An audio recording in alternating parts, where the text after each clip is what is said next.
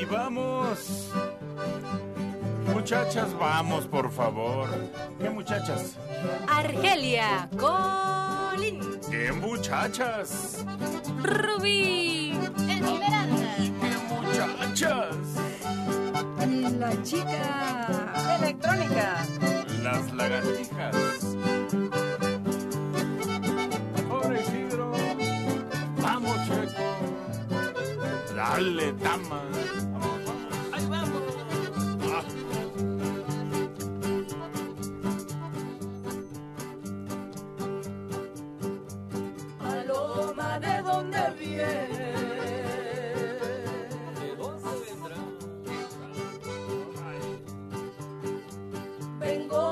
Vengo de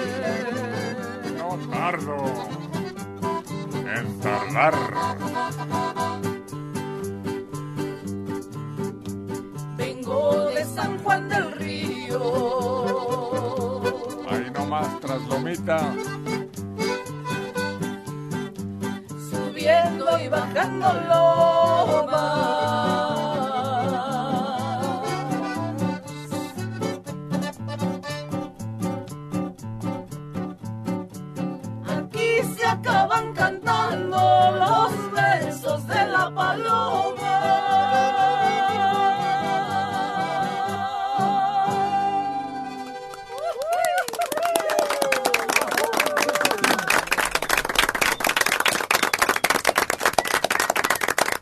Dicen que no hay quinto malo, pero yo creo que esta vez sí. Andamos bailando con la más repudiada de las invitadas. Hay distintos números como cuando señalan que le pusieron un 4 a alguien que le tendieron una trampa. Una emboscada. Sí. O te aventaste un 8 El des- o te sacaste un 10, como ustedes ahorita cantando. Se sacaron un 10. O salió con su domingo 7. sí, sí. Cuando una chamaca se mete en problemas románticos porque los llevó hasta la exageración. O metió las cuatro patas. Ah, ajá. Sí, sí. También. Aunque eso es muy difícil para un ser humano, pero empezamos como cuadrúpedos, ¿verdad? Dicen que al principio y que eso desequilibró nuestra columna vertebral y por eso sufrimos tanto de dolores a la altura de los riñones o arriba en la cabeza, en la parte final de la espina.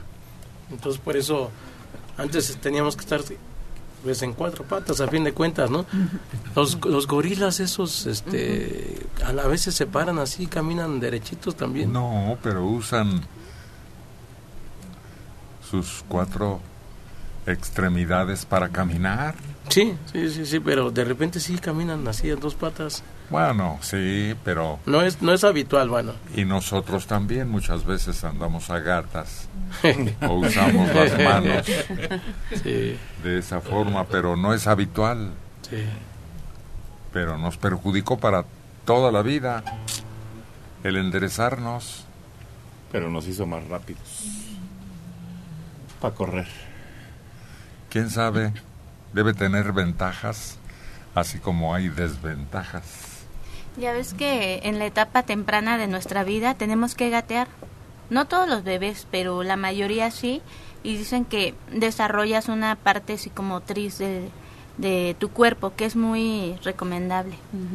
Si no te acuerdas del acertijo, aquel acertijo que un monstruo ponía a los hombres y quien no lo resolvía pagaba con su vida, que cuál era el animal que de pequeño andaba en cuatro patas, luego en dos y más tarde en tres. ¿Sí? ¿Te Ah, acuerdas? Pues nosotros, los humanos. Sí, pero ¿quién era la que sentenciaba a muerte a quien no le respondía correctamente? No, no recuerdo quién. Sí, porque es... ¿Quién se acuerda? No es es el perro eso del, No. de las tres cabezas, ¿no? Un No, perro de tres cabezas, no. no. El perro de tres cabezas se llama... ¿Cómo se llama? Es que el, el que está cuidando las puertas del infierno. El inframundo. Cancerbero, ¿no? Sí, cancerbero, porque les dicen algunos porteros así. No, no es ese perro. Pero sí es de la mitología. Claro, sí. son de los múltiples relatos que nos heredaron los filósofos, cuentistas y talentos de Grecia. ¿No? ¿No se acuerdan? Creo, ¿no era una esfinge? Sí, exacto. Sol María acertó a la respuesta. Ese es el que planteaba la, la incógnita. ¿Y a quién se la planteó que sí pasó? ¿A Ulises? No, no sé. Ulises. Sí, ¿Odiseo? sí, sí. Sí, sí. Sí, sí, tiene esos dos nombres. Sí, sí.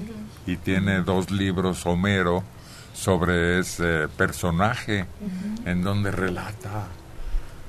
Bueno, quienes tengan curiosidad es muy breve, algún relato pequeño para llegar a esos hechos ¿Y, que lo consideraron mítico, héroe mítico. ¿Y cuáles eran los libros? ¿Cuáles eran qué? Los libros. Ah, No, no sé. ah, sí, chis. eso no puedes decir que no. ¿Cómo no? Recuerdas, Ya pasaste Osiris. por la escuela. Sí, son dos ejemplares que ningún ser humano puede dejar de revisar, conocer Aunque y echar una encima. ojeadita, aunque sea. Sí, aunque sea por encima. Sí. Sí, porque lo ha visto hasta en películas. Hay muchas, ¿no? De- de Ah, sí, hartas, hartas sobre los En héroes uno que- de esos dos textos se basó uno que calculó dónde estaba Troya y fue y hizo un escarbadero. Le ayudaron, claro, no solo él, tenía mucho dinero.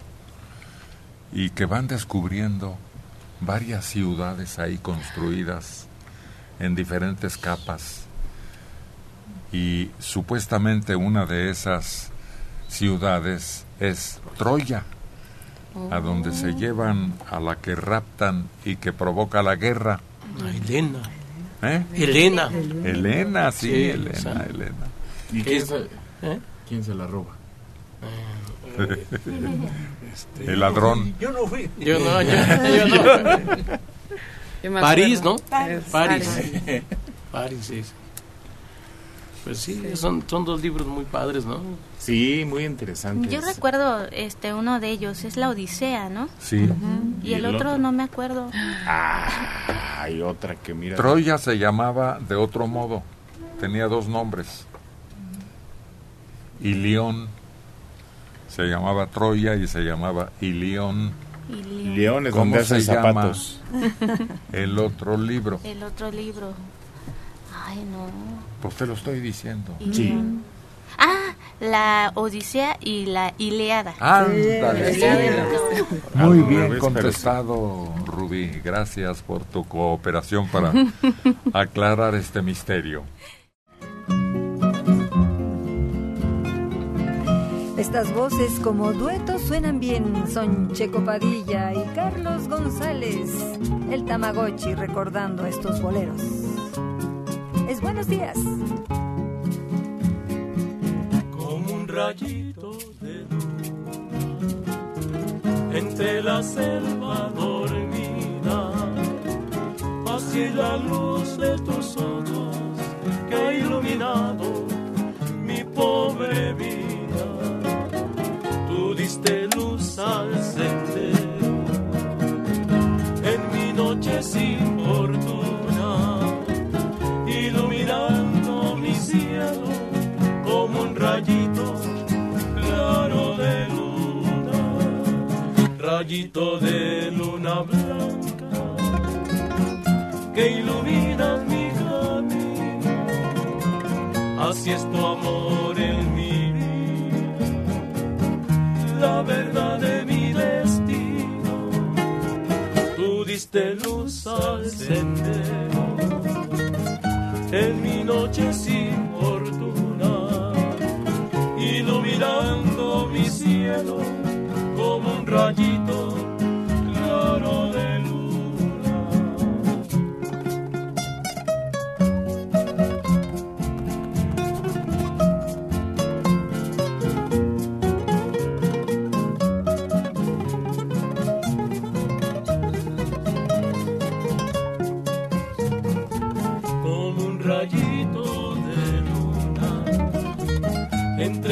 selva dormida. Así la luz de tus ojos que ha iluminado mi pobre vida. Tú diste luz al sendero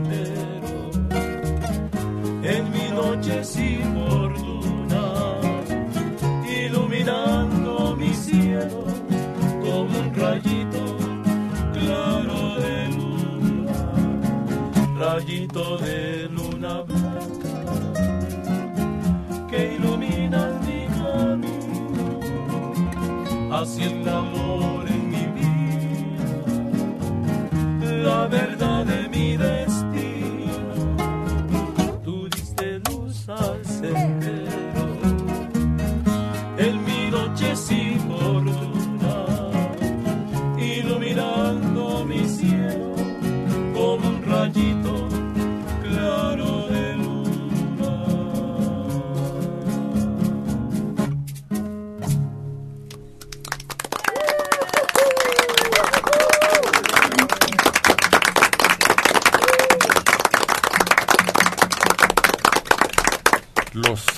deben estar muy contentos porque hoy hay espacio para todos.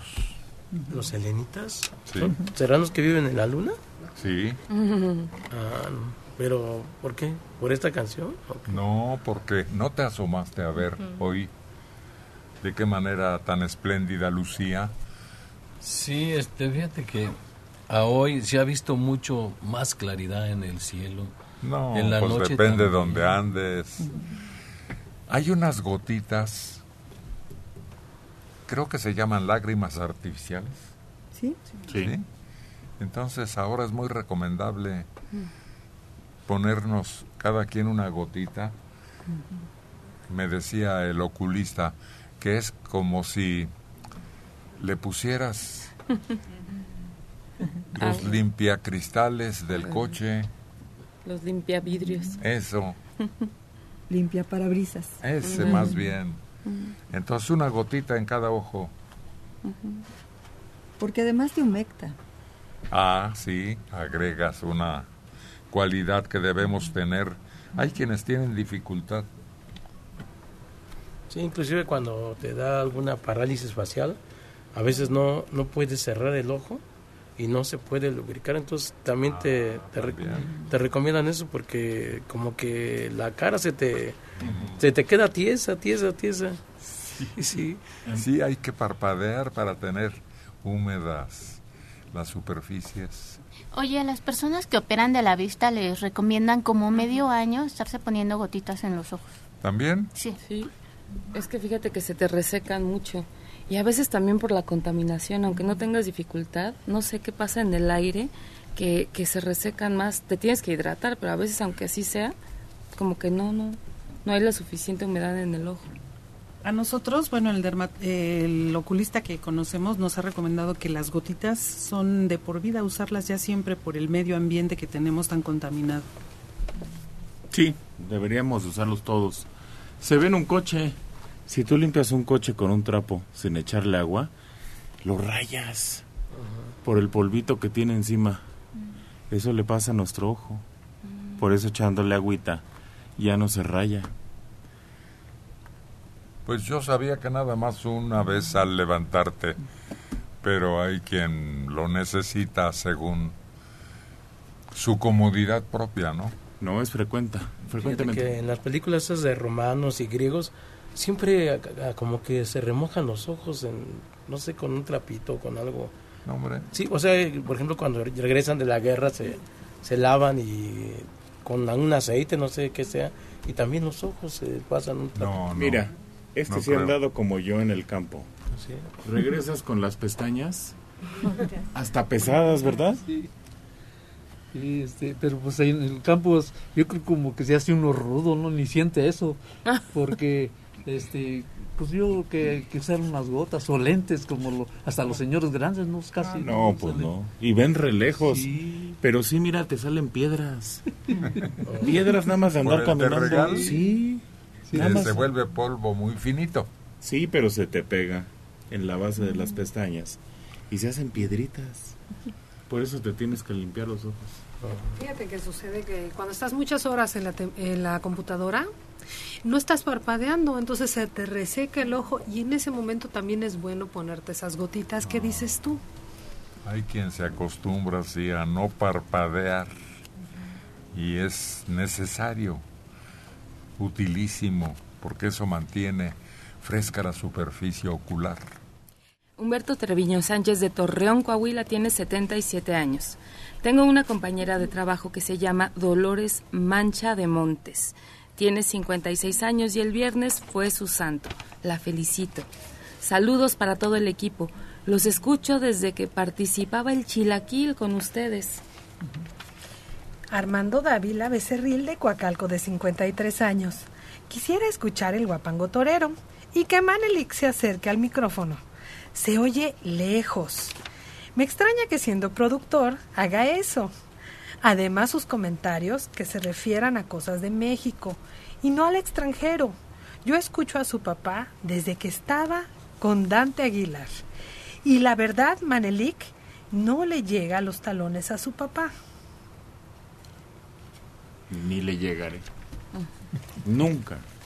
Guapango torero no, ¿verdad? No existe. Sí, sí, sí.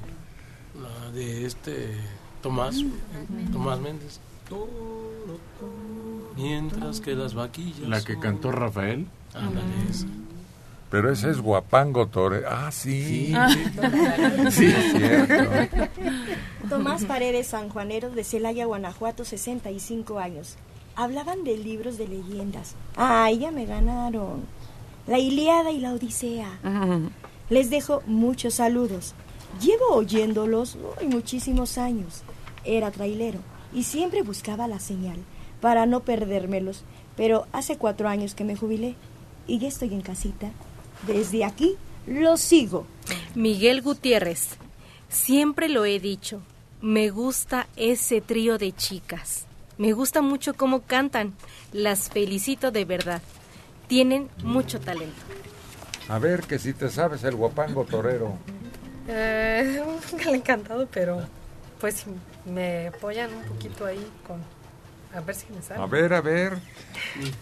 Háganle el favor de acercar la letra Ah, y que por primera vez en su vida Mariana lo interprete. Yo creo que la hemos oído tanto que teniendo cualidades en la garganta, si lo consigues. Bueno, vamos a ver. A ver, a ver, órale.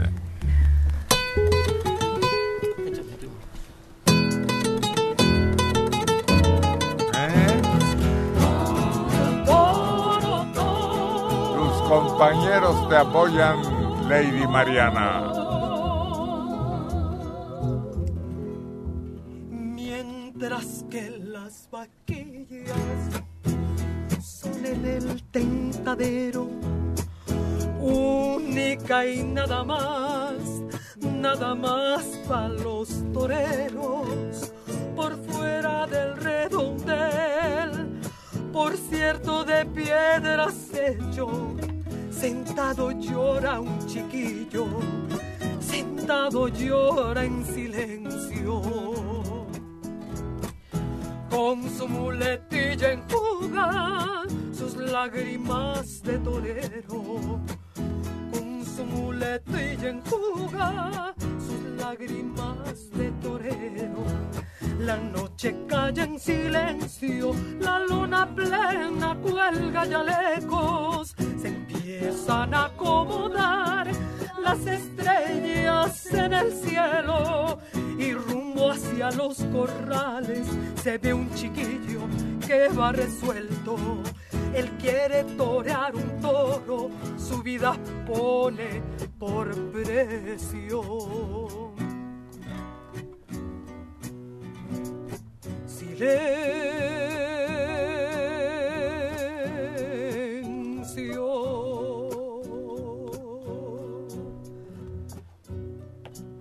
Los caporales están durmiendo. Los toros,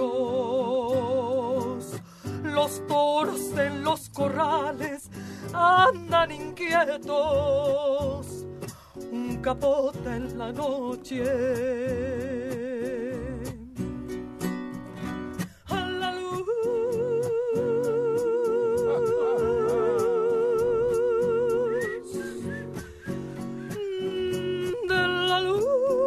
Quiere torear.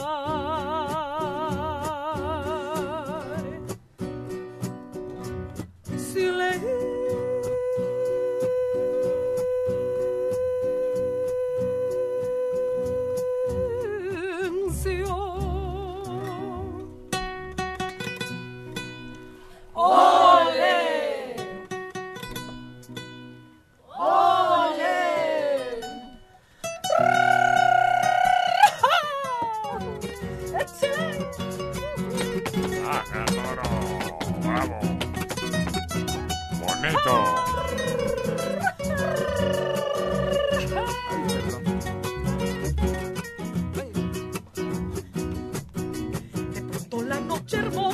Ha visto algo y está llorando. Palomas, palomas blancas vienen del cielo, vienen bajando. Mentiras y son pañuelos, pañuelos blancos llenos de llanto, pues caen como blanca escarcha sobre el chiquillo que ha agonizado.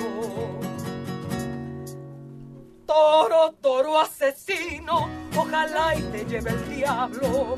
Toro, toro asesino, ojalá y te lleve el diablo.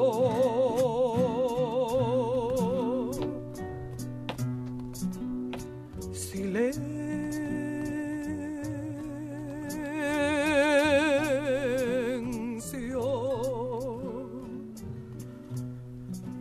Los caporales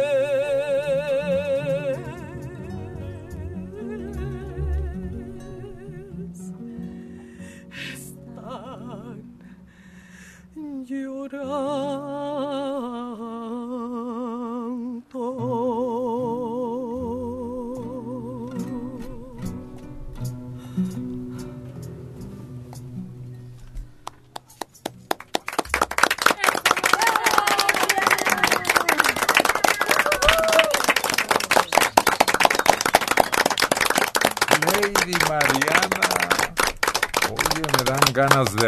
De aventarte mi sombrero cordobés al ruedo mientras interpretas esto.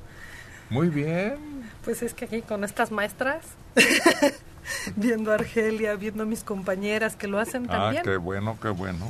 Que te pues ahí inspira les copié un poquito. su capacidad artística. No, extraordinario. Además, la canción se presta, ¿no? Es todo un drama Mm. esta elegía al torero. Sí, yo no sé toro. quién la ha escuchado con Rafael ahora. Es decir, yo la escuchaba antes y pensaba que se necesitaba una voz de esas así muy poderosas. ¿No? Rafael vino y dijo, miren, y con un estilo que me dan ganas, creo que al final de la canción hasta yo le hago, pobrecito. Me parece un, pues un cuento. Como si te platicaran una pequeña historia. Así le quedó a Mariana, ¿no? Hasta sudar me hicieron. Está bien. Hay que esforzarse. Pues sí. Con todo el corazón, ¿verdad? Ahí está el corazón y como dices, poniendo atención. Y con estos muchachos que ya se la saben a todo dar. Ándale, sí. Eso me dio seguridad. Gracias, Se muchachos. complementa la tarea. Sí. Este acordeón melancólico, a veces alegre, a veces triste, a veces enojado, es de Isidro Castro, el chilo.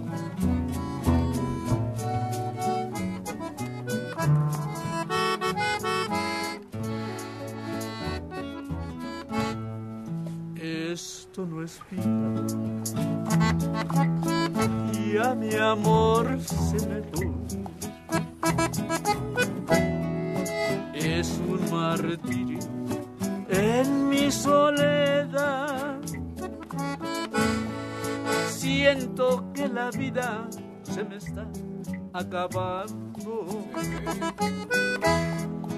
Me estoy muriendo poco a poco de dolor. Diosito santo, no me dejes morir. Hazme el milagro que te voy a pedir. Dame licencia de volver a mirarla, de estrecharla en mis brazos, de besar su frente por última vez.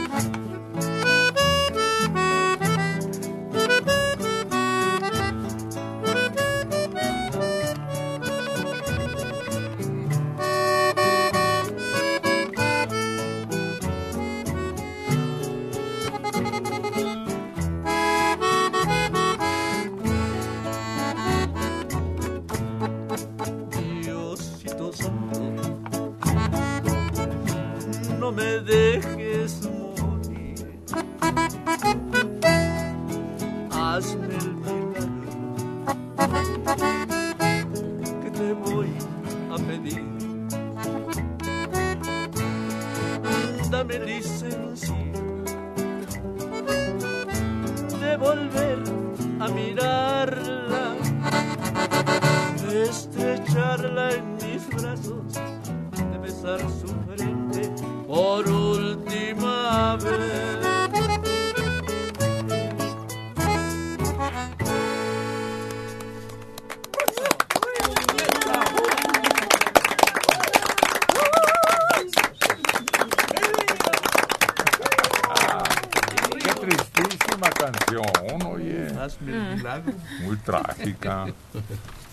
Además, desde que uno nace, ya empieza a acabársele la vida.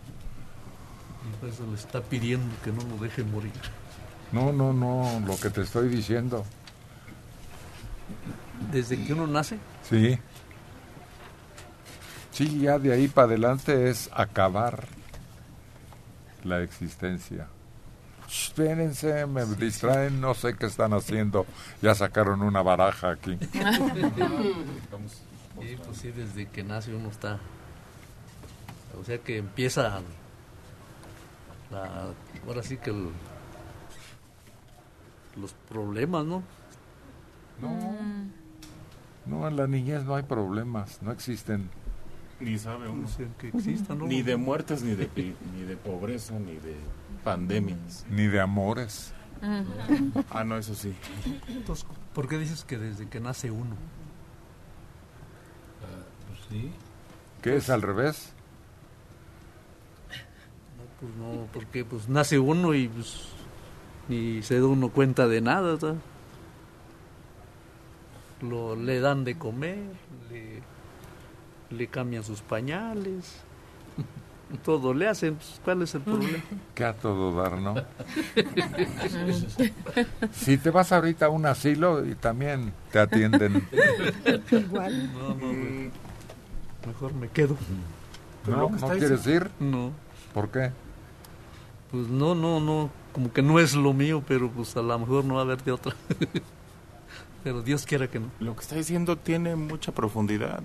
Chilo eh, también es filósofo, pero tiene toda la razón. Si te mueres de niño, no hay tragedia. Lo explican en un libro. Y, y porque dicen, es que es la muerte, dice el viejo, le dice al niño, la muerte me da mucho miedo, me da mucha... Pues no sé qué vaya a pasar. Y el niño le dice, bueno, ¿y qué? También hay niños que se mueren. Pero no es lo mismo morirse cuando no has recorrido todo este tiempo, cuando no has visto, cuando no has amado, cuando no has dejado parientes, cuando no has dejado cosas. Te vas, ángel mío, como dice la canción. Ya vas a partir, ¿Qué más? dejando mi alma herida y un corazón a sufrir. Eso es el que sufre, el que se queda. El, el que, el, que, el que sufre es el que se queda, ¿no? Sí, porque dicen, no, pues cuando le dicen pobre se murió, dicen, no, pobre del que se quedó, porque el que se murió ya. ¿Qué más dice la canción, pues? Mm, te vas y me dejas. Recétala. Recítala, pues. Ah, dices, te, te vas y me dejas un inmenso dolor. Recuerdo, inol- recuerdo inolvidable me ha quedado de tu amor. Pero ay, cuando vuelvas y no me encontrarás aquí, irás a mi tumba y ahí rezarás por mí. Verás unas letras escritas ahí con el nombre y la fecha del día en que fallecí. Bravo, díganme, ya acabé. ¡Bravo!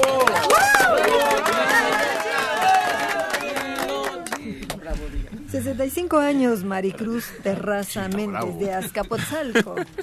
Me urge, me urge el teléfono del otorrino. ¿Me lo pueden dar, por favor? ¿De qué? Del otorrino. Ah.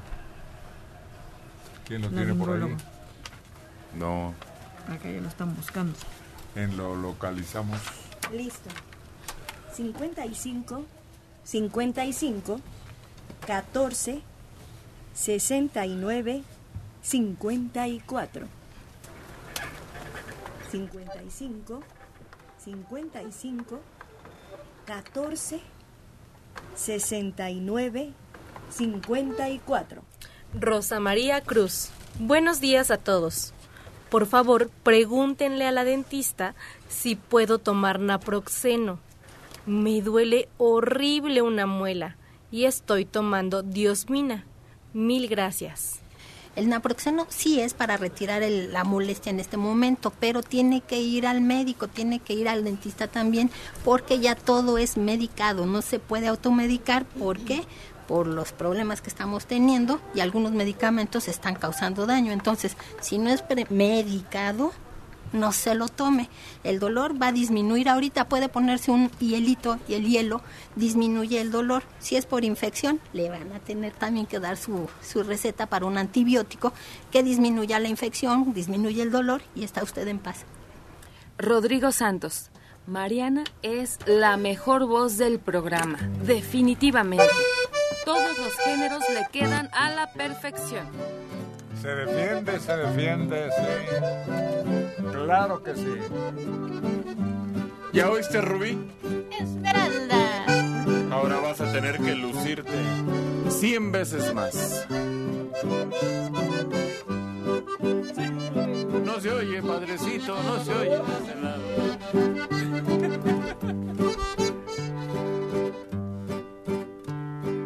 A curar las heridas que otro amor me ha dejado sangrando.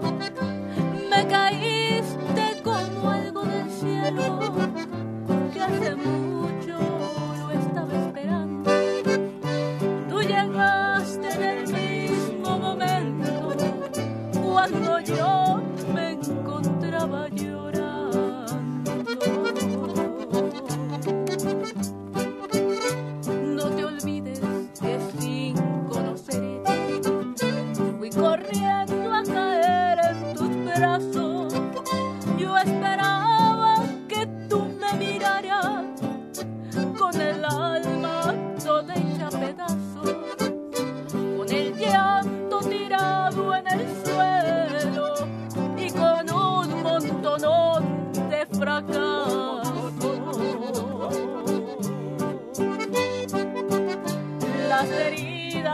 que llevo sangrando, solo tú me las vas a curar. Yo no sé cómo vayas a hacerle, pero tú las tendrás que aliviar.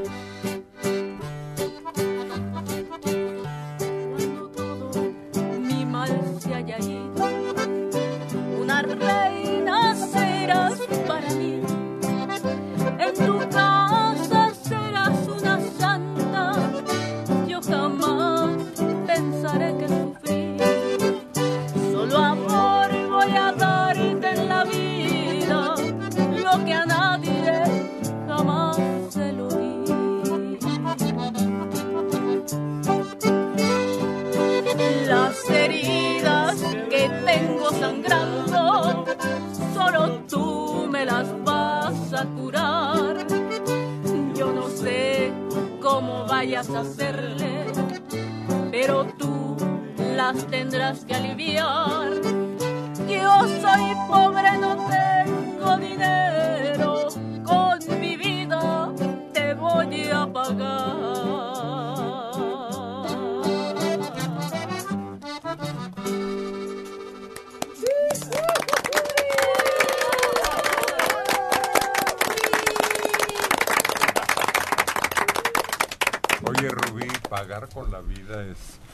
precio muy alto.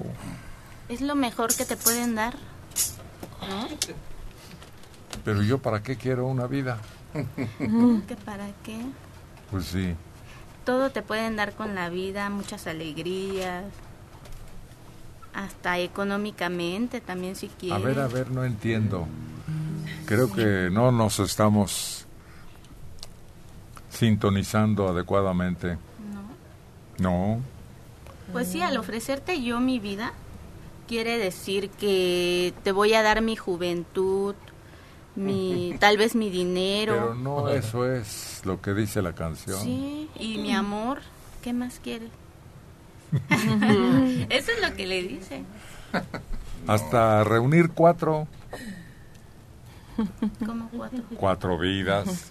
Ah, No, pero no. ¿Verdad que estábamos cruzando No, sí. No están hablando de lo mismo. la intención? Bueno. Por eso Héctor te decía, ¿yo qué hago con una vida? Pues es que una vida se refiere a una persona. ¿Qué haces con otra persona? No, pero no es que la disponga ni que pueda sacarle un provecho directo. Es decir, como quien te regala el hígado o quien te regala los pulmones. Ese sí te está dando vida directamente. Pero se cometen crímenes tan graves que paga con su vida el crimen. Lo sentencian a muerte. Eso sí. Pero es muy caro precio, es el más caro. Aunque estábamos diciendo aquí que el Chapo Guzmán sentenciado a varias cadenas perpetuas es todavía más Cruel. El castigo. Sí. Y, y los que se mueren, los deportistas que se mueren, por ejemplo, Ayrton Senna, que se mató manejando un coche, pagó con su vida. Claro. Aquí hubo una campeona oro olímpico, ¿no se acuerdan de ella? Sí. ¿Cómo? Fuerte. Soraya. Exacto. Fíjate que la manejaron mal sus entrenadores. Le esforzaron tanto que se convirtió en una ruina, estando entera, fuerte, sana. Estando, así como dices, y siendo deportista, desde un principio tenía problemas de retina. Por Sí. el, sí, por el peso que, que cargan. Imagínate el, el, el esfuerzo que se refleja en los ojos. Llegó a andar en muletas, creo, ¿no? No, hombre, Sí. se fue poco a poco deteriorando su existencia de una manera triste, dolorosa, trágica. Después que era una mujer sota tan, Exacto. tan pues, puedo decir que una mujer sota porque, pues, de otra manera, ¿cómo le puedes decir, no? Sí. Pero no solo fue cuestión de los ojos, creo que los tendones también quedaron todo destrozados. Fíjate que era una mujercita. Una vez a mí me sorprendió mucho porque yo la vi en persona y era bien chiquita y no se veía así ponchada como en la como en la tele, no se veía así, ¿eh? Yo la vi por angas o changas. Y no, sí estaba fuertecita, ¿eh? Pero mucho. Se le notaba. se le notaba de verla y además era una mujer robustita, vamos a decirlo. Estaba redondita, pero así como tú la ves en la tele No que te chaparra imaginas así nada. una cosa. Yo no llevaba tacón, yo mido unos 60. No llevaba tacones y ella estaba me llegaba como al ojo. Yo creo que ella medía como unos 55, una cosa así, chiquitita. Es que todo es proporcional. Mm. Sus competencias eran de acuerdo con cierto peso. Sí. Su peso. Corporal. Sí, además en, en eso de ese ejercicio y en esa competencia hay unos que hasta están como enanitos que, de- que levantan pesas y, y los ves unos japoneses, rusos o que los ves que están bien chiquitos y levantan unos pesos enormes. Y es que también tiene que ver por en el en el de lo que levantan de, de, de- del suelo a donde llega la pesa. Si está muy alto, pues tiene que recorrer mucho más tramo. No, pero todo va como los boxeadores. Bueno. De acuerdo Sí. con su talla. Sí. Pues yo, este, yo veía que la señora tenía las, las rodillas por fuera, así salidas, ¿no? Yo, yo así la, la notaba y sus y sus codos también como Se que deforman. Ah, sí. Sí. Y su también como que estaba era una persona que hasta su cadera estaba así media doblada, muy muy este muy acabada. Yo la, la llegué a ver ahí por San Lázaro una vez y sí cargaba una muleta, andaba con su muleta, iba con varias personas ahí. La vi de, de como unos 10 metros. Pues muy mal porque alguien gritó por ahí. Lo peor de todo es que era joven. Joven y me consta que había hecho mucho dinero. Ah, sí. Oye, me acordé de la hormiga atómica que podía cargar 10 veces su peso, no sé cuántas veces. Una hormiga puede cargar su peso. Es increíble, ¿no? No. Pues no, es cualidad natural, o sea, virtud de la naturaleza. Fíjate que yo hoy escuché que pueden cargar 100 veces su peso. A veces ves que va una hojita caminando ahí sola y no, la lleva una hormiguita. Yo creí que ya se te habían pasado las cucharadas. Veía la hojita. A veces, a veces. Es que una mujer no es para eso, para esos, esos, esos pesos muy pesados, no muy grandes. Creo que levantó, ¿cuántos? ¿300 kilos? No. Y fue cuando se tronó. Menos. Bueno, Buenos días, don Héctor. muy buenos días. Aquí molestándole. No, hombre, ¿cómo cree? A sus órdenes. Mire, quería ver si me puede complacer con una melodía. ¿Cuál es? Amorcito corazón. Claro que sí. ¿A quién la va a dedicar? A mi esposo, Felipe Muñoz Campillo. Para Enrique. ¿De parte de? No, Felipe. Ah, Felipe. Perdón. Felipe Muñoz Campillo. Eh, ¿Quién? Para Felipe. Sí. Nada más le quiero decir que lo amo mucho y esta canción me encanta y se la dedico con mucho amor. ¿Y usted cómo se llama?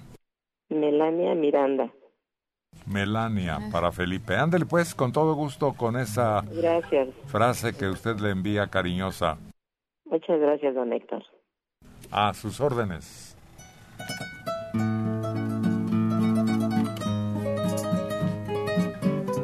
El torito y la chorreada. El guayabo y el tostado. Cállate. No sé quién le va a ayudar a quién.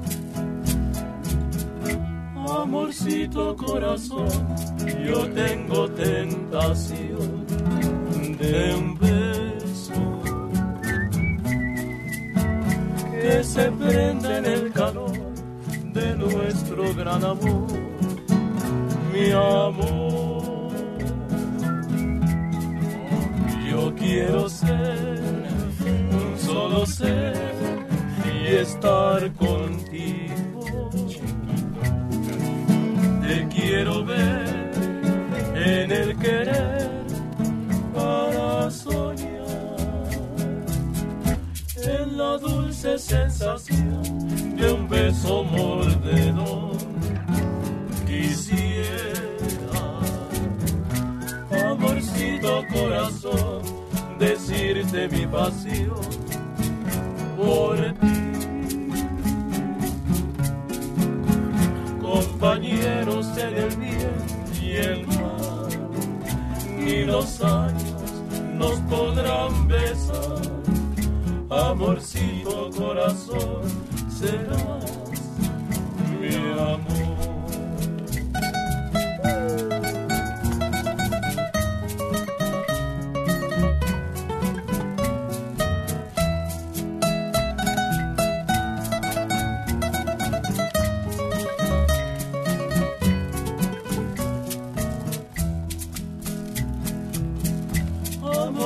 Amorcito corazón, yo tengo tentación de un beso. Que se prende en el calor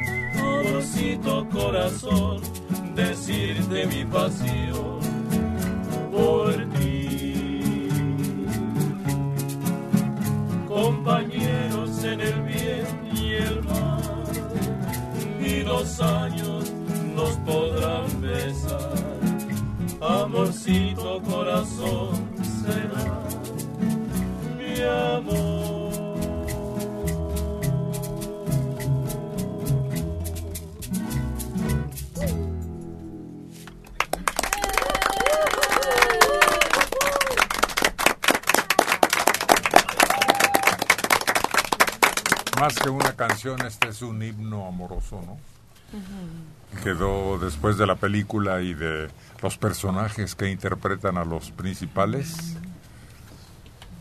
como eso, un juramento eterno, una dicha inmensa y luego redondeada con el nacimiento del torito. Pero más que un himno es un símbolo, ¿no? Porque el himno no te lo sabes, pero esta sí. Sí, yo, yo te aseguro que habrá gente que no se sabe el himno nacional, pero esta y las de José Alfredo.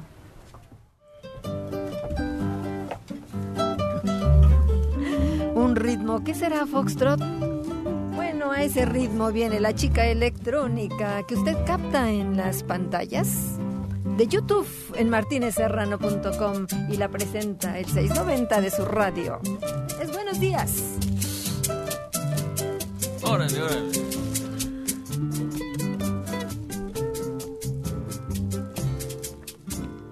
Bésame tú a mí, bésame igual que mi boca te besó.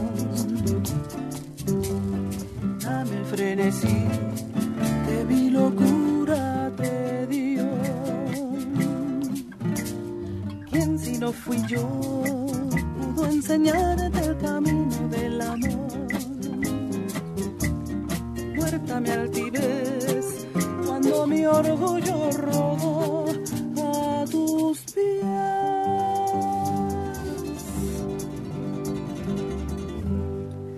Quiero que vivas solo para mí y que tú vayas por donde yo voy para que mi alma sea no más de ti. Bésame con dame la luz que tiene tu mirar y la ansiedad que entre tus labios vi y la locura de sufrir y amar. Es más que amor frenesí. Hay en el beso que te di alma piedad corazón. Dime si sabes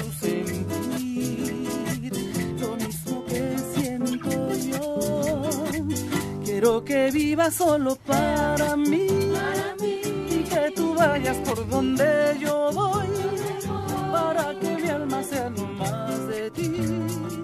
Bésame con frenesí.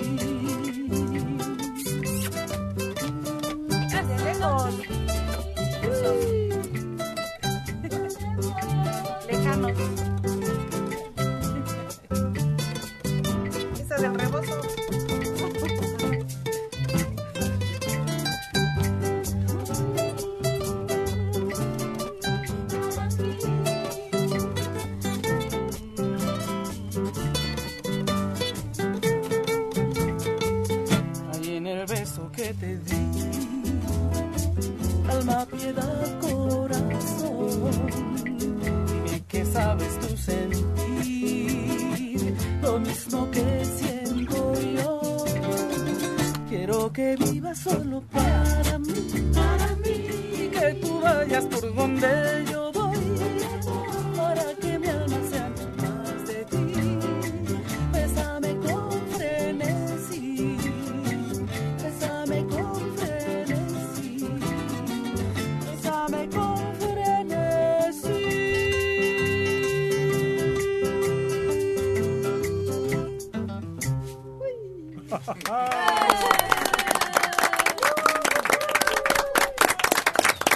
El Tamagotchi la convirtió en un swing.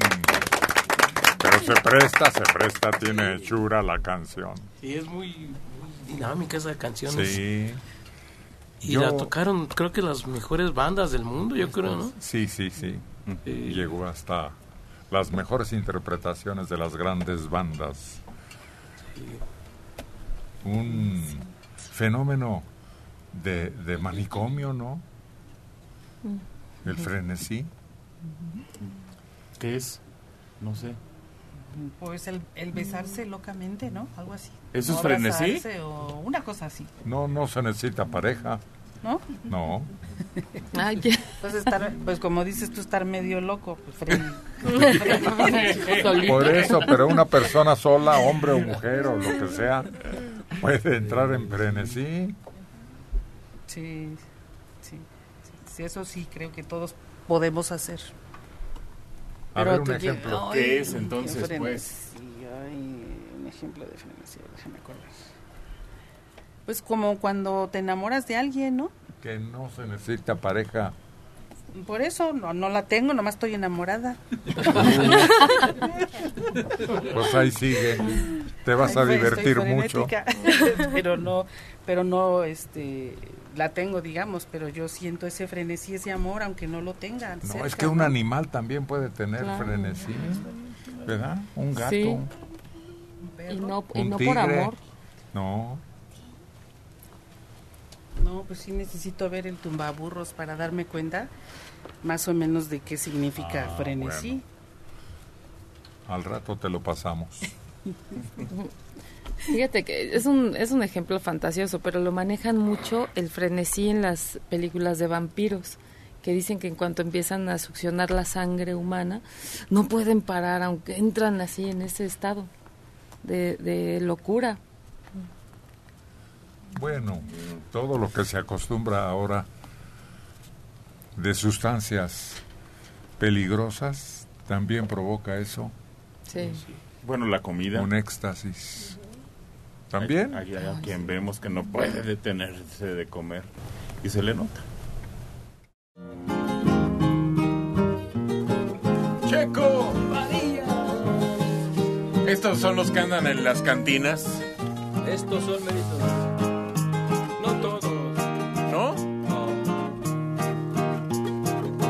Vamos a escucharte con mucha atención. Era una de las canciones favoritas de un familiar mío. Decía que le quedaba. A ver. Aléjate de mí, no quiero que me quieras. Yo soy otoño gris y tú eres primavera. Tú llevas en tu ser pureza día de veras. En cambio yo me pierdo por cualquiera. Aléjate de mí, yo en nada te convengo. Mi mundo de ilusión es todo lo que tengo. Infiel en el amor lo traigo diabolengo, rompiendo corazones me entretengo. Yo todo lo que tengo lo doy por las damas y nunca me entretengo a ver si me aman. Le doy mi corazón tan solo unas semanas y luego sin rencores dejo que se alejen si les da la gana. Me quito la camisa por un buen amigo. Hoy vivo millonario, mañana mendigo. Mi dicha y mi dolor a nadie se los digo. Por eso nadie sabe cuánto estoy gozando,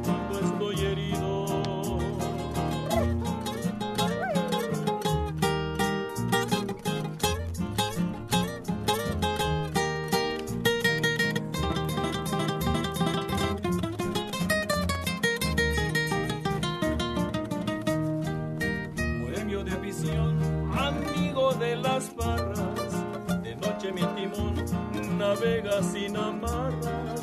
El antro de lo peor me atrapa entre sus garras. Si hay vino, si hay mujeres y hay guitarras, yo todo lo que tengo lo doy por las damas. Y nunca me entretengo a ver si me aman. Le doy mi corazón tan solo unas semanas y luego sin rencores dejo que se alejen si les da la gana. Me quito la camisa por un buen amigo. Hoy vivo millonario, mañana un mendigo. Mi dicho y mi dolor a nadie se los digo. Por eso nadie sabe cuándo estoy gozando, cuando estoy herido. Por eso nadie sabe cuándo estoy gozando, cuando estoy herido.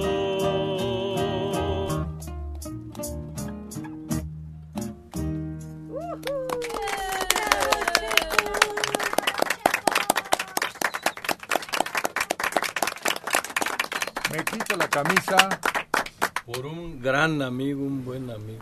Pero tú te sabes el cuento de El hombre feliz, No, no lo he escuchado. ¿no? No. Pero ¿cómo es? El hombre de la camisa feliz. No, el hombre sin camisa, ¿no? Precisamente. No me acuerdo. No, no, ¿Cómo es? no me acuerdo. ¿Cómo es el relato? Es muy breve, muy pequeño. Sí. ¿Nadie se acuerda? No, me acuerdo de, del, La camisa del hombre feliz, resultado. creo.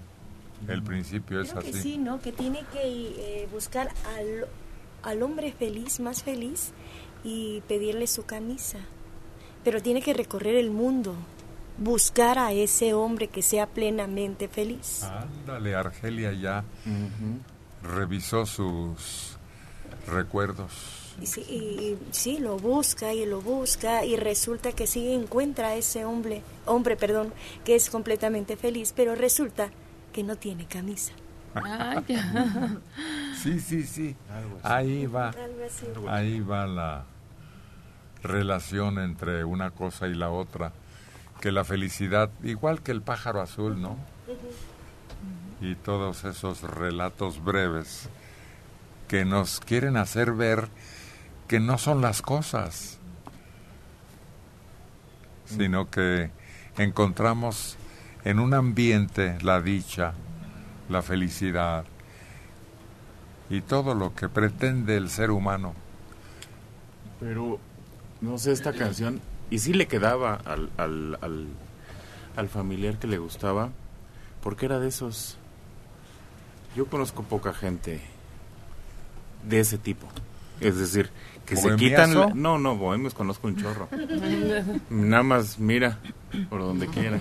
No, no, no, gente, gente entregada, de esa gente que es capaz de quitarse lo que trae. Ah, ya sé quién es. Y, y, y- Sí, eh, Manelik me ha hablado de un amigo suyo al que admira profundamente, al que yo conocí y desgraciadamente no lo vi con esa dimensión con que tú lo ves por la amistad tan cercana que lograron tú y él. Bueno, tú te refieres a, a otro, porque el que, el que era himno, esta canción de él era César. ¿Tu compañero? César García. ¿Tu amigo? Sí. Se volvió casi mi hermano, prácticamente. Eh, Pasa algo curioso con los dos ahorita que lo estás refiriendo, Marcelino, y, y a César. Checo te lo debe de saber, eh, eh, el Tama también. Solo los amigos te conocen. La familia fue y le cantó una canción cuando murieron. Al otro fueron y lo enterraron con un árbol. Mm. Y ninguno de los dos sabía cuál era su canción favorita, ni su árbol favorito.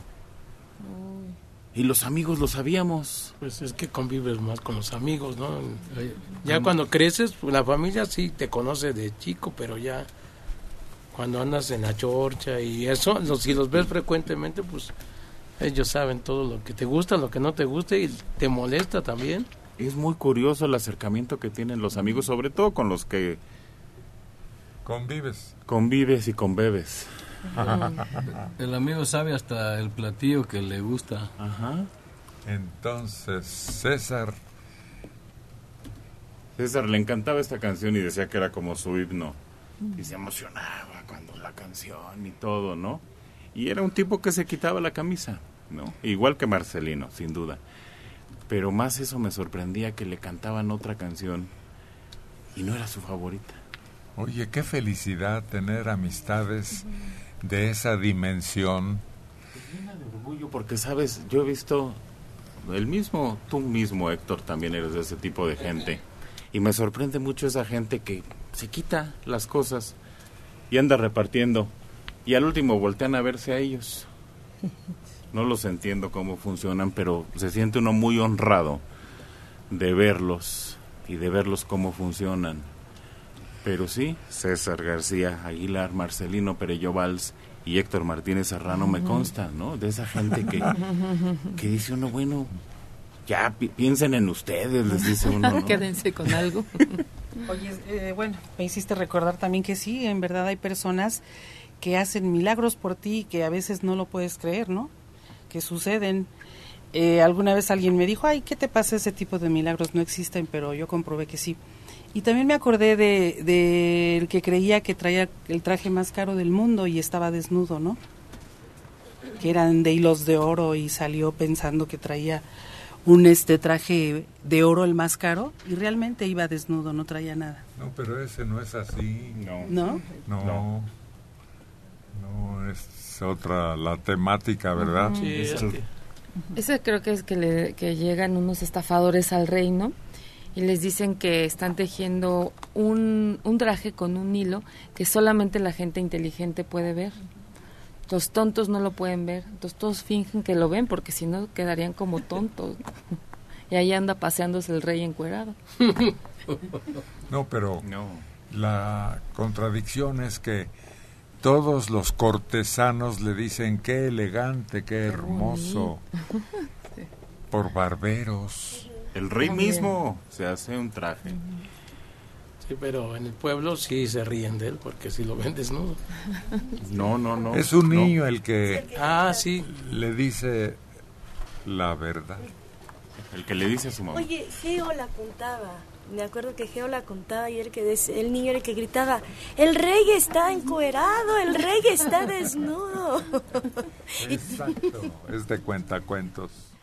Aquí me están dando un resumen del relato de La camisa del hombre feliz Ah, eso. de León Tolstoy, que un rey muy importante, bueno, como todos los reyes, ¿no? Reunió a los mejores médicos porque no tenía cura, pero tan desesperado estaba que prometió la mitad de su reino a quien encontrara cómo recuperar la dicha, la felicidad, el único remedio, la única medicina, y ordenó a los que le rodeaban, sus servidores, para que buscaran al hombre feliz, porque había pedido el médico del reino que al ponerse la camisa del hombre aquel recuperaría la dicha, la plenitud. Y los soldados encontraron una choza en que un hombre estaba contento, feliz, rodeado de amigos y familiares, y que decía que él era tan dichoso que no había más satisfacción, ya no había más que pedir porque estaba pleno.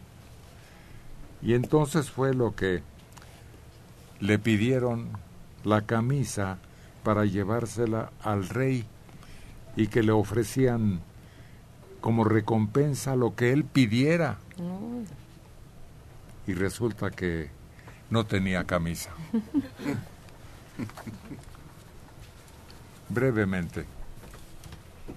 Pero el relato es largo y el final es ese que un hombre realmente feliz no necesita riquezas, placeres. Dijiste algo muy curioso, no necesitan nada. Ay, aquí mismo, ¿quién existirá que no necesite nada? No, pues es muy difícil, ¿no? Porque pues tan solo el hecho de respirar, de tener que comer, tener que vestir, ¿no? Porque también la sociedad no te puede ver encuerado, como dice, como el rey ese, ¿no? Que andaba, o sea, te ven mal, ¿no? También todo te van como poniendo cosas para... Pero es que es la civilización la que te obliga a tener los satisfactores, satisfactores más elementales a veces, ¿no? elementales, exacto. Pues sí. Y pero- no, la felicidad está más adentro de esa llenarte de un sueldo o alimentos o salud física. Bueno, entonces, por ejemplo, este, en ese que se perdió en la isla Robinson Crusoe, ese era muy feliz, podría Claro. ser. ¿Sí? Sí. Porque pues no necesitaba ya nada, estaba él solo ahí. Y se consiguió todo lo que requería. Mm. Pero no era feliz, él mismo lo dice. Día uno, qué tristeza. Día veintitantos, ay, necesito hablar con alguien. y, tengo hambre y apenas recuperé esto y no he encontrado construir una casa. No, no, habla de puras penurias, su diario. Cuando yo empecé a trabajar, todos los días pasaba saliendo de ahí donde estábamos, había una joyería enfrente de ahí de W. Y yo veía todos los días un anillo. Decía yo, cuando gane, me voy a comprar ese anillo. Y todos los días salíamos como a la una de la tarde, ¿no? Por ahí así. Y todos los días iba a verlo. Todos los días estaba yo enamorada de ese anillo. Y cuando recibí mi primer sueldo, no compré ese anillo porque no me alcanzó, pero compré uno muy parecido. Y me dijo mi papá, ¿te cambió? Yo no lo entendía. ¿Te hizo más feliz? No. O sea, me di cuenta que realmente no, seguía yo siendo la misma y el anillo no me había ni hecho mejor, ni hecho feliz. Nada más era un deseo. No, hasta dicen que no es más feliz el que más tiene, sino el que menos necesita. Fíjate que sí te hacen fe, a mí yo te voy a ser sincera, a mí sí me hace feliz ir, ir a comprar algo que quería, pero es una felicidad efímera, es una felicidad de un momento y dicen que entre más vacía está la persona, más necesidad tiene de comprar cosas materiales, obviamente. Pero aquí no le dio solo eso, el anillo a Soledad. ¿Cuánto tiempo tardaste? Uy, dos años. ¿Y cuánto ánimo te dio para ir a trabajar y para seguir estando? Esos dos años. Entonces no es vano el anillo, creo que al revés. Era muy valioso. Yo creo que todos hemos tenido un tiempo de felicidad, ¿no? Y luego a veces lo desperdiciamos o este o no lo tratamos de valorizar. Yo cuando me salí de la casa y empecé a trabajar, me empezaron a, a acosar la gente, ¿no? Donde yo estaba trabajando. No que llega temprano, que hoy no vas a salir, que ahora te vas a doblar, que ahora para allá y para acá me traían, ¿no? Y empecé a decir, híjole, bendito sea mi casa, que comía, no me importaba nada, hubiera comido, no había comido, no había comida.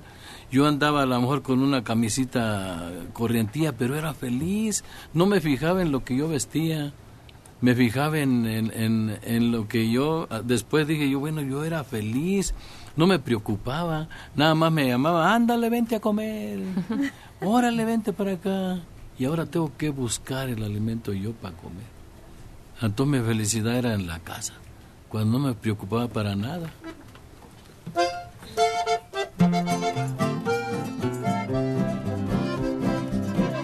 Y ella nos da mucha felicidad. Llega por una puerta negra. La reina Argelia.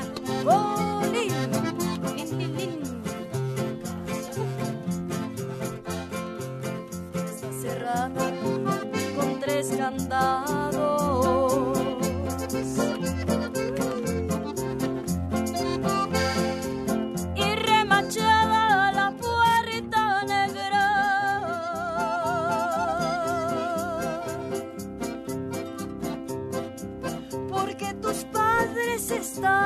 Celosos y tienen miedo que yo te quiera.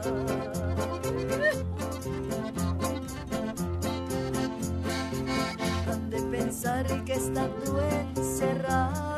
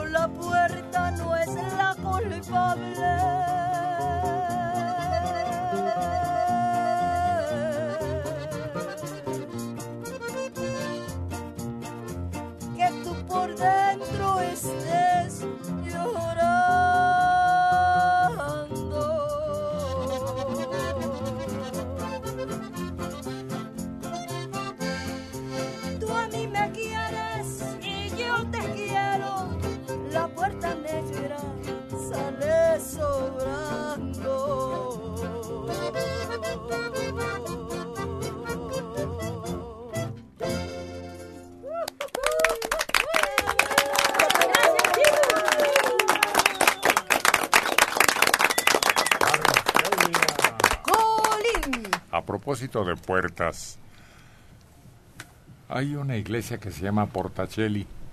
Puerto al cielo. Sí, Puerta al cielo. sí. Creo que está aquí por mesones. No, la verdad no la conozco.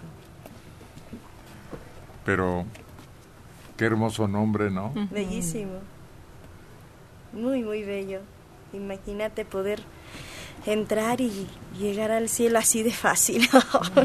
Al umbral Sí. del paraíso. no, que a todo dar. Qué bonito. Pero imagínate tocar y, y a ver si te abren. Es como ir a Bellas Artes y ya fui a tocar, pero no me abrieron.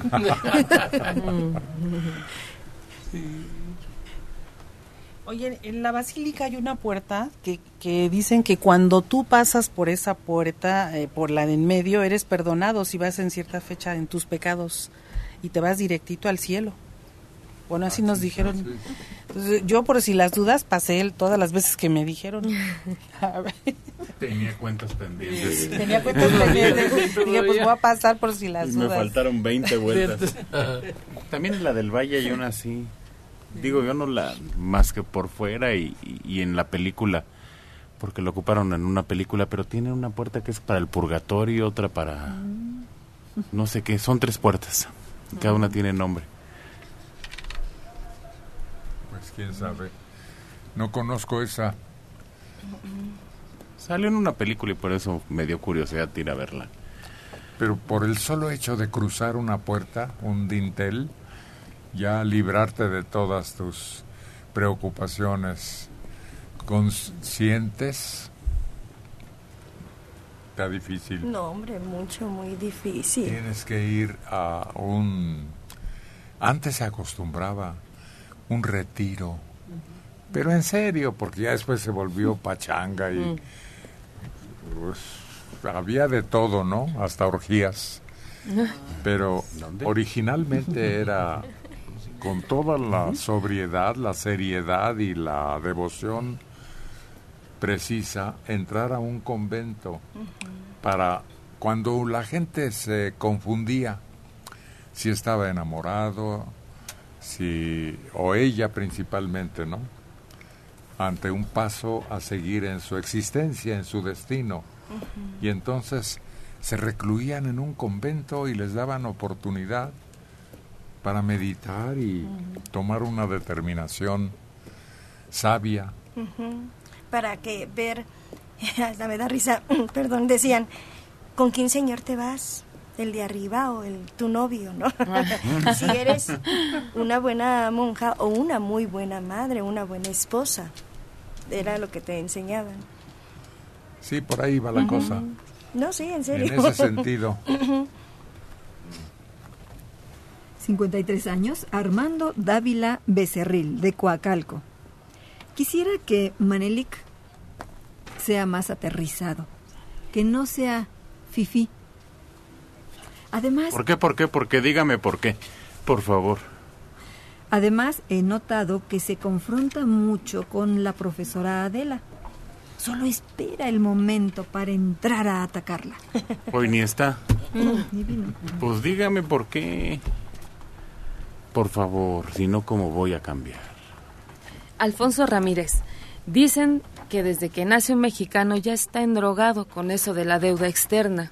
Sí, tiene razón.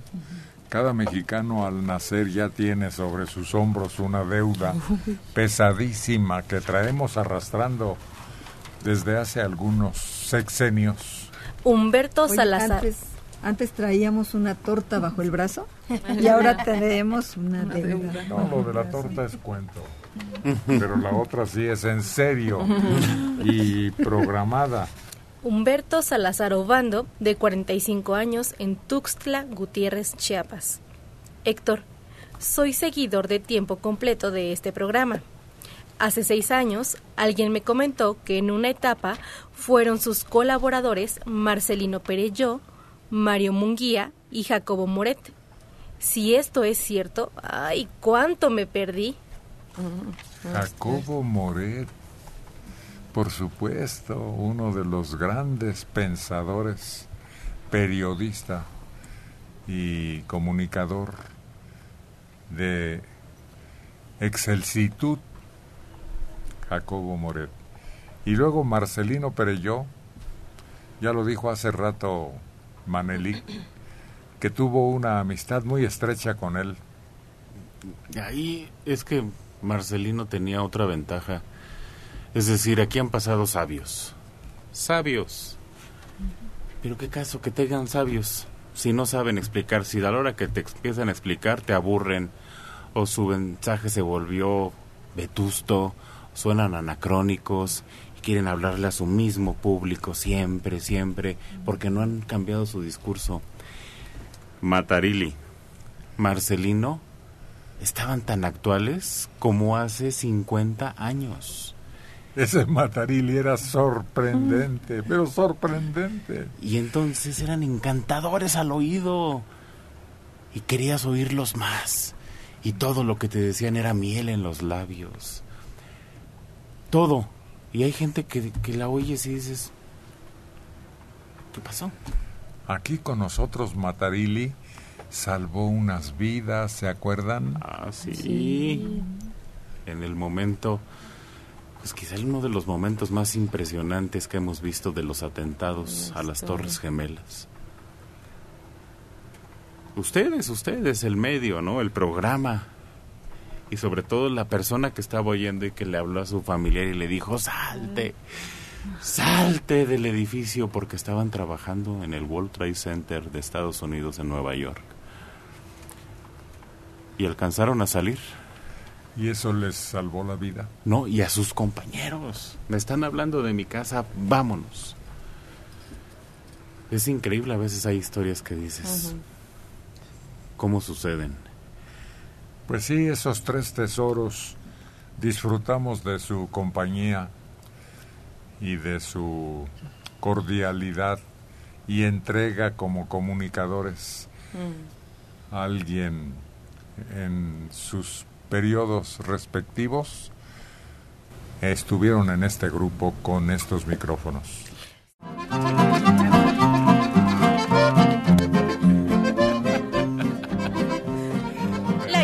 Y el acordeón llegan con un sonido muy alegre. Y ellos son el dueto de Caín y Abel.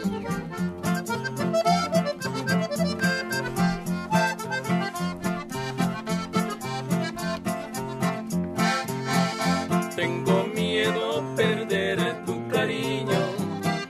Me imagino mil cosas sin ver. Sé lo que haría. Quitarme la vida o ponerme a beber. Tú eres todo el motivo que tengo para vivir en el mundo traidor. Porque tú llenas toda mi vida, me das amor, besos, cariño y valor. Quiero que me digas, amorcito de mi vida, yo te quiero con locura,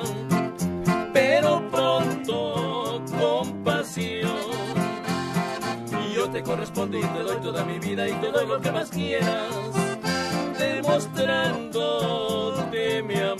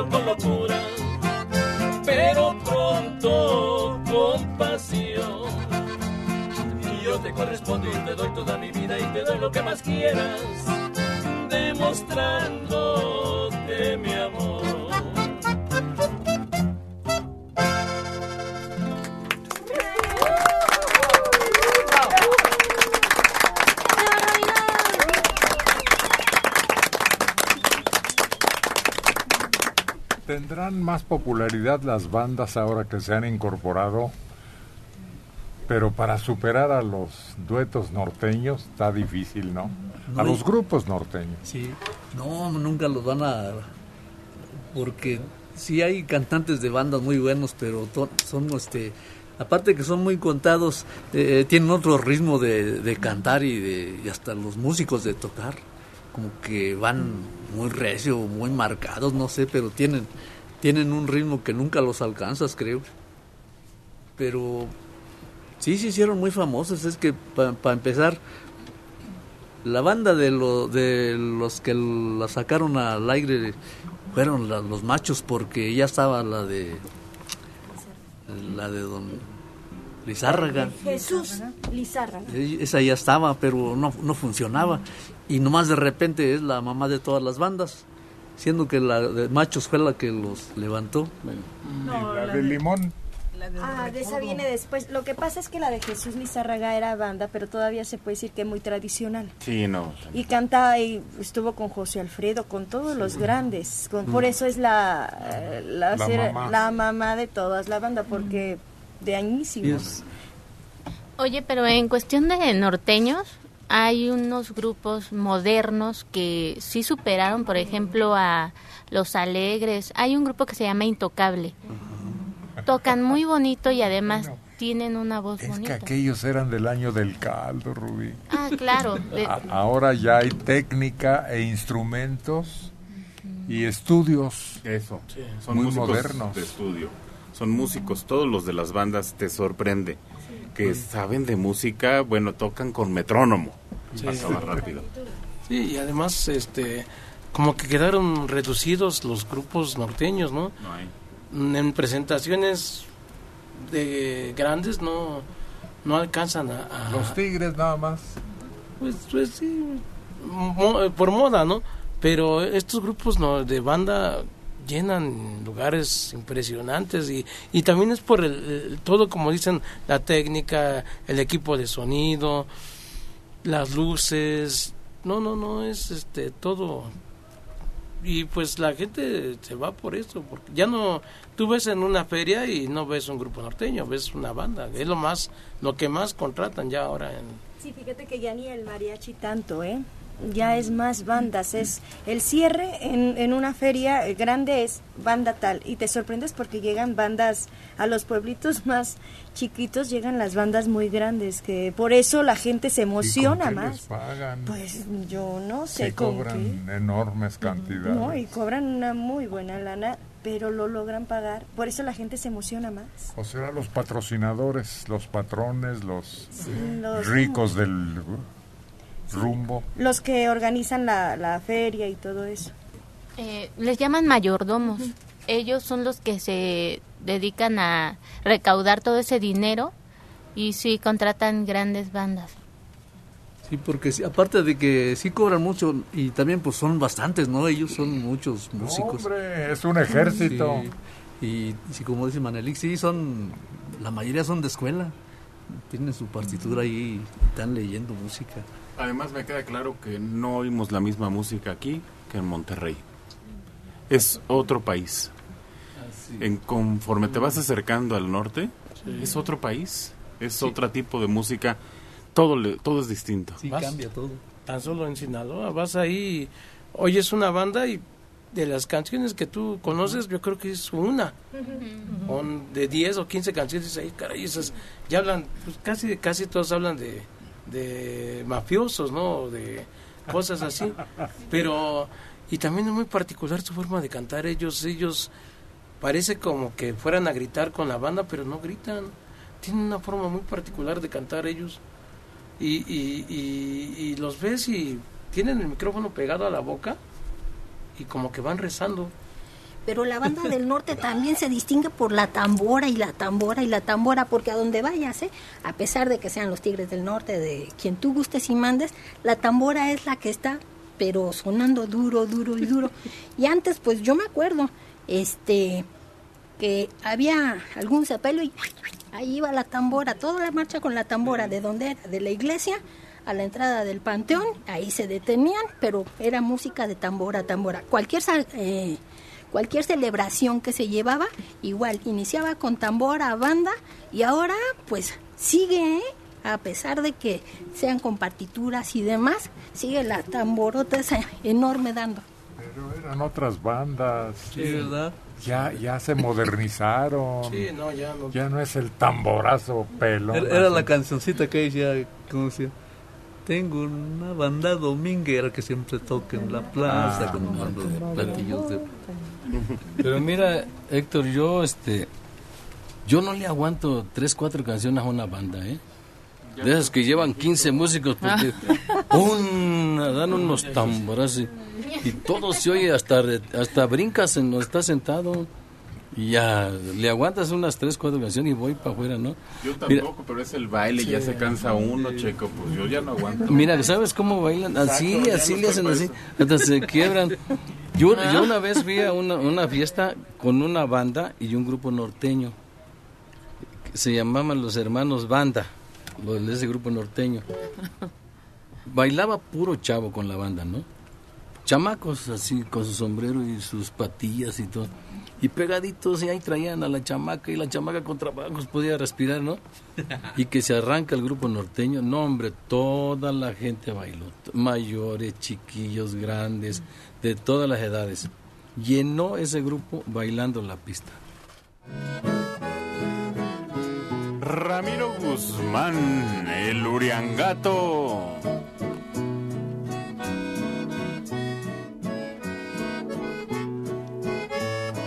Adelante, mi amigo. Ahí voy.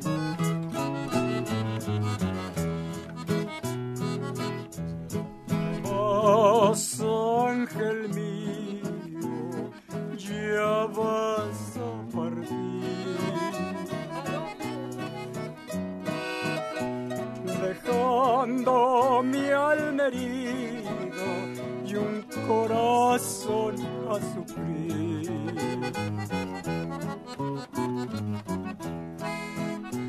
Te vas y me dejas un inmenso dolor.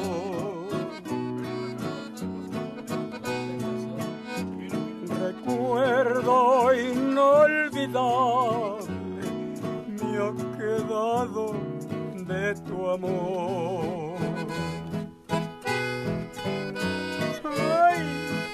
Irás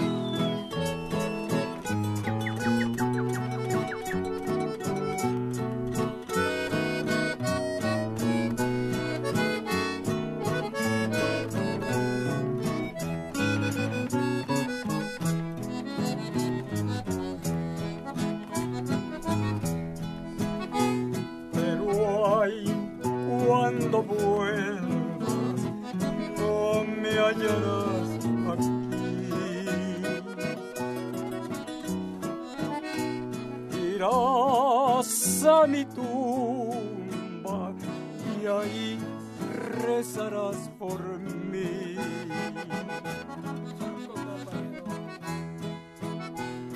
Verás unas letras escritas ahí. Con el nombre día en que fallecí.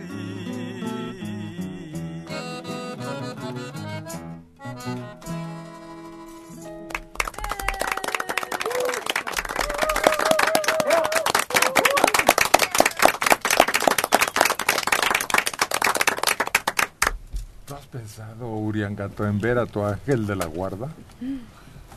Ay, pues sí, sería bueno este que lo conociera uno, al que lo cuida uno. Dicen que tiene uno un ángel de la guarda que lo está cuidando a uno. Pero, pues, ¿cómo será este? No, no, pero ¿cómo lo vas a ver si es espiritual? Sí, así es que es como, como un, un humo, así como el aire. No, como- no, no, no. Etéreo. Está presente. A tu cuidado. Pero no lo ve uno. Ah, pues claro que no. Si no, a lo mejor hasta le protestarías. Me anda pidiendo prestado. Porque no te cuidó cuando estuviste en riesgo, en peligro. O un santo al que te encomendaran o una virgen. Ah, sí, este. ¿A quién te encomendaron a ti? A San Juditas. A la Virgen de Guadalupe. No, no, no, uno solo. Pues Pues, oye, Juditas es el- ne- yo prefiero todos los santos. ¿A quién? ¿A quién? A San Juditas, este. ¿Quién te encargó a San Judito? que es este el santo de los ¿Quién, casos que difíciles. quién, que quién te encomendó? Pues mi mujer. Oh, no, No, pero pues, a hombre. tu mujer la conociste ya la Bregón. No, nosotros desde la niñez, ¿no? Tuvimos una encomienda en ese sentido. Sí, ¿O a pues, tu mamá la recuerdas y, y se hace presente en tu vida? Sí, como no, este. Sí. Sí, la recuerda uno. Por eso, ¿en qué influye en tu manera de ser, en Pues, tu vida? En lo que siempre le recuerdan a uno que. Ah, no, no, no, como que lo que siempre le recuerdan a uno. Bueno, le dicen a uno que se porte bien. Ah. Que este sea buen muchacho. Yo Muchacho, como muchacho. Pues ya se pasó e- esa época. Muchacho. Bueno, oye, aquel dice que muchacho. Compañeros. Bueno, este, compañero. Compañeros. Sí, sí, este. Pues cuando está uno de niño le dicen cuídate. No, no, pero no eso, sino cómo influye en ti. ¿Cómo sientes tú que si tomas una decisión importante, sea por sus consejos, por las esperanzas que tenía de que tú fueras feliz, triunfaras, etcétera? Sí, pues siempre este uno procura pues portarse bien No, lo mejor no, posible. no. No. No, porque siempre sales ventajoso en cualquier negocio y eso no es portarse bien, no compartes con los demás, No, sino que le sacas provecho. ¿En qué momento la imagen de tu mamá o una actitud de ella te hace cambiar, te hace reflexionar, te hace decir, ay, mi mamá hacía, hubiera hecho esto distinto? Sí, pues las madres siempre le dicen a uno de pues que se porte lo mejor posible con, con sus semejantes, con la gente, con todos. No, Pues, no, No. eso te lo dicen los maestros, te lo dice la sociedad. No, la madre te ve con otra ternura diferente, ¿no? De con Leona. otros ojos, con otra preocupación por tu bien, no que te repartas a todos. Creo que hasta te dice, no se deje, mijo. Eh, exacto. Sí. 62 años Jorge Santos Hernández de Gustavo Amadero. Señor Serrano, la iglesia de Portacelli está en la calle de Venustiano Carranza, número 107, y el principal santo es el Señor del Veneno. Gracias. Ah, ya sé cuál es. El Claudio. señor del veneno, que tiene una leyenda impresionante, ¿verdad? Es el que cambió de color, ¿no? Sí. Y creo que no es la original. No, creo que el Señor del Veneno, el original, está en catedral. Ajá. Alguien me explicaba eso. Además, la iglesia es muy chica. Sí, es la que está aquí derechito, ¿no? Claudia Orozco, no, perdón, es Claudio. Claudio Orozco Oh, ¿Qué Galvez pasó? de Atizapán. Otra vez, otra. Espérate, espérate. Otra vez. Otra vez. Ya quedó Otra claro, quedó claro es Claudio. Tiene 86 años. Mi hijo cumple hoy 57 años. Se llama Claudio Orozco Mendoza. Los escucha en Nicolás Romero. Por favor, felicítenlo. Y también a mi nuera, Senorina Cruz. Ella tiene 42. Hace un año yo estuve muy mal de un pie. Ella me cuidó durante seis meses, día y noche, y me curé. Un abrazo para los dos. Es un ángel esa Es mujer. ¿Y sabes qué significa Claudio? Claudio, sí, ¿Qué? cojo. Sí. No sé por qué, pero... Claudicar. Claudica. Viene de ahí. Por Oscar, Oscar Rivas, qué buen programa. Los estoy escuchando desde las 5 de la mañana y cuando me duermo sueño con las canciones. Es que ahorita me acordé y dije, bueno, sería feo que un coyote se llamara así, ¿verdad? Era un emperador romano. Sí. Sí. Había un programa que se llamaba El Gallo Claudio. También. También. Sí, cierto. Chistoso. Claudio Lenk. Que adoptó ese nombre porque no era de pila. Ahora es Mariana la que nos canta este éxito ya de mucho tiempo. Amar y vivir. ¿Por qué no han de saber que te amo, vida mía? ¿Por qué no he de decirlo si fundes tu alma con el alma mía? ¿Qué importa si después me ven llorando un día? Si acaso me preguntan, diré que te quiero mucho todavía. Se vive solamente una vez, hay que aprender a querer y a vivir. Hay que saber que esta vida se aleja y nos deja llorando quimeras. No quiero arrepentirme después de lo que pudo haber sido y no fue. Quiero gozar esta vida teniéndote cerca de mí hasta que muera.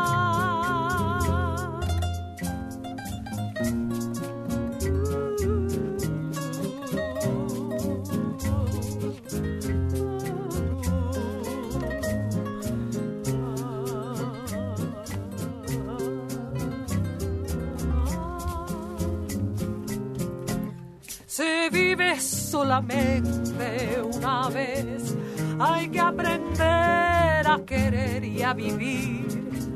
Hay que saber que esta vida se aleja y nos deja llorando quimeras. No quiero arrepentirme después de lo que pudo haber sido y no fue. Quiero gozar esta vida teniéndote cerca.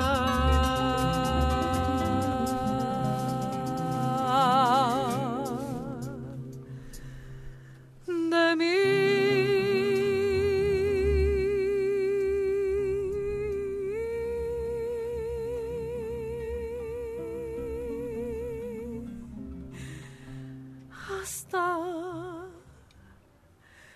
que Lady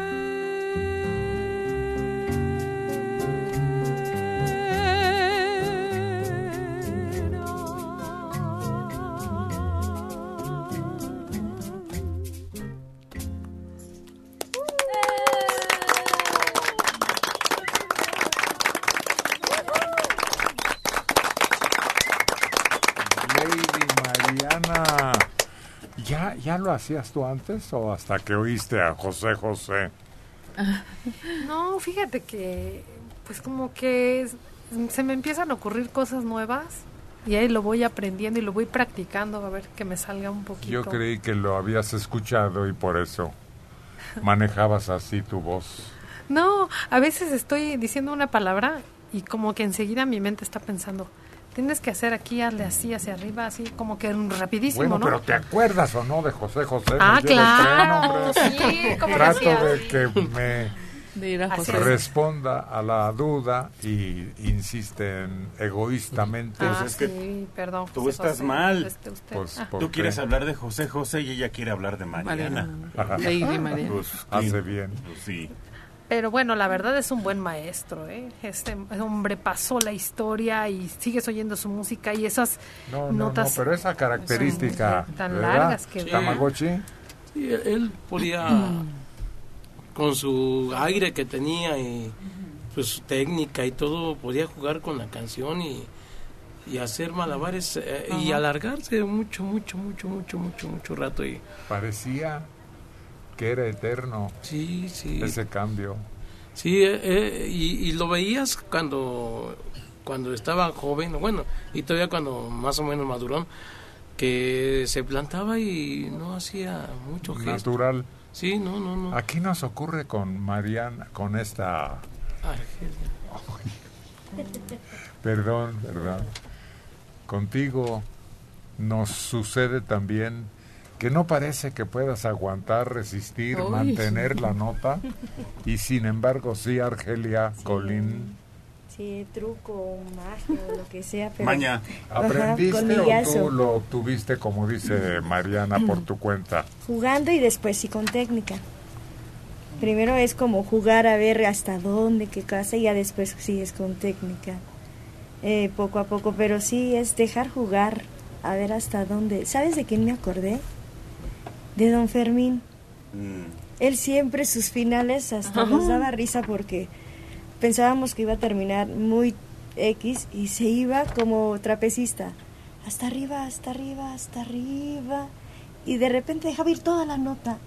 Y era sorprendente, nunca pensábamos que terminara un final de esa manera. Era, no sabíamos cómo iba a terminar. Además con una tranquilidad, con un dominio. Sí, sí, sí. Tranquilamente. Y todos así como tengo un trapecista, como que tenía que dar tres giros para volverse a agarrar. Así se me hacía don Fermín en sus finales. No sabíamos si eran tres, si eran cuatro, si eran cinco, pero se iba y con media voz. Siempre manejando una media voz sutil. Pero es lo que comentaba el otro día. Con José José no encuentras la diferencia porque desde joven era, era eso. O sea, no, no dices aprendió. No, no. él ya desde que llegó ya lo hacía. Y por ejemplo, a veces nosotros vamos aprendiendo cosas en el camino. Porque pues hace 10 años o 15 años a lo mejor Mariana no hacía esas florituras, ¿no? Ni se la, ni la corría, ¿no? Y él sí, o sea, desde que empezó hasta que se quedó sin voz. Sí. Nosotros quisiéramos haber conocido a Ángela Peralta. Mm. Es increíble lo que se dice de ella. No, no puedes aceptarlo Sí. que haya tenido tan prodigiosa, tan portentosa, llena de cualidades, una voz que apantallaba a todos, aquí y en China. ¿Por qué no se repetiría? ¿Son de esos garbanzos únicos? José José, ¿no se va a repetir? Pavarotti, ¿dónde encuentras a alguien que lo sustituya? Por eso eh, creo que Pavarotti sustituyó a ese que cantaba en las calles. ¿Cómo se llamaba? Enrico Caruso. Ese. Creo que Pavarotti sí viene a ocupar un lugar, es decir, si hay una, un ciclo que se cumplió. pero aquí en México hablo de, de esos grandes, creo que fueron únicos y ya. Bueno, la diva del la ópera también, Sí. la que no fue feliz, la que triunfó en todos los escenarios. Menos en el amor. sí, ¿cómo se llamaba? Sí, sí, ¿te acuerdas? Ay, díganme, sí, sí la tengo. Sí Pues la si te queremos ahí callada para que... No más, de no, esa no es pista. Una buena pista. Ay, ¿cómo se llaman las mujeres? Tiene nombre de virgen. No, todos... Calas. María Calas.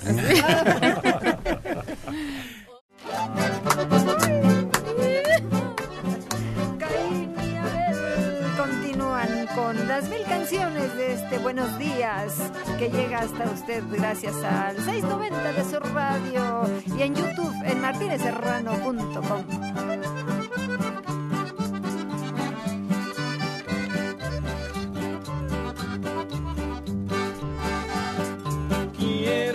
sepas que sigo el camino por donde dejaste marcados tus pasos. Ando buscando que tú me perdones y que si se puede otra vez me hagas caso.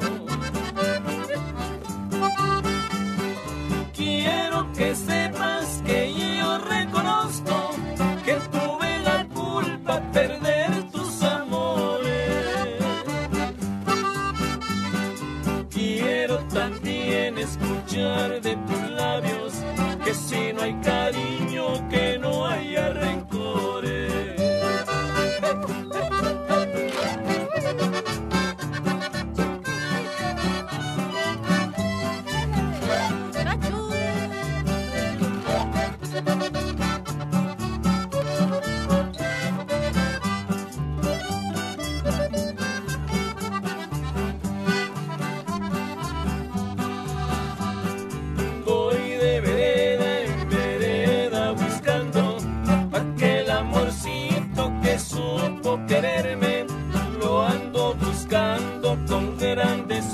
gracias.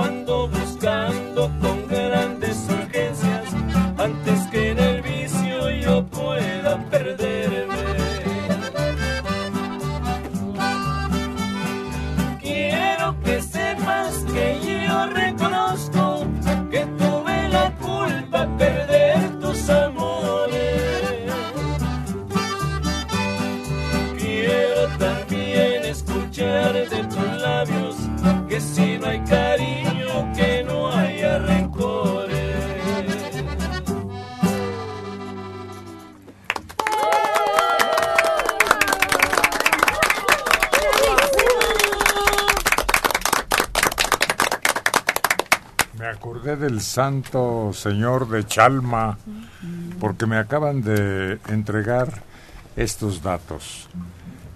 El señor del veneno estaba en la capilla de Portacelli, en el centro de la capital. Pero ante tal cantidad de visitas que recibía, fue llevado a la catedral primada y a una capilla muy chiquita de la catedral. Y como después aumentaban las visitas, se pasó al altar de la entrada de la catedral el altar del perdón. Ahí es donde ahora está. Sí, ahí lo podemos visitar. Bueno, y ya todos saben, ¿no? Que era veneno a los pies de Cristo porque un hombre